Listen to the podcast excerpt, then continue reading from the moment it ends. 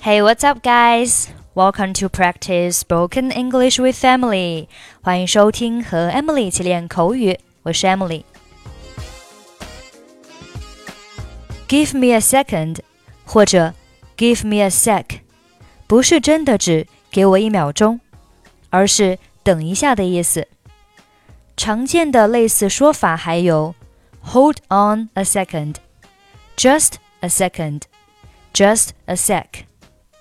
比如说，Please give me a second. I need to grab my jacket. 请等一下，我必须去拿我的外套。Please give me a second. I need to grab my jacket. Hold on a second. Let me catch my breath. 稍等一下，先让我喘口气。Hold on a second.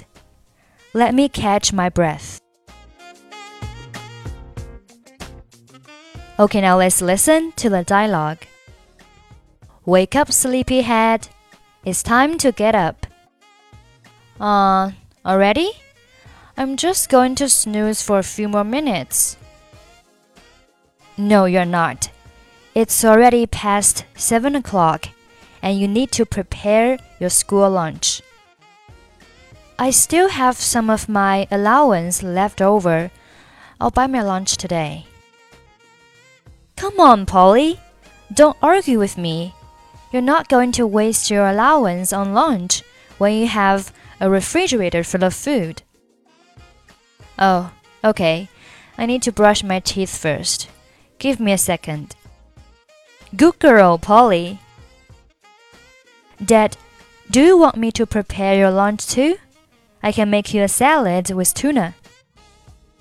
No, thanks, darling. Why not?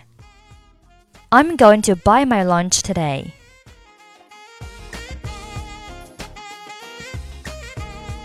Okay, that's pretty much for today. 如果您想参与本期节目的跟读版本以及语音打分，欢迎您关注我们的微信公众号“英语主播 Emily”。 在公众号里回复“节目”两个字就可以加入，或者你也可以关注我们的抖音号“英语主播 Emily”，获取更多英语内容。I'm Emily. I'll see you next time. Bye bye.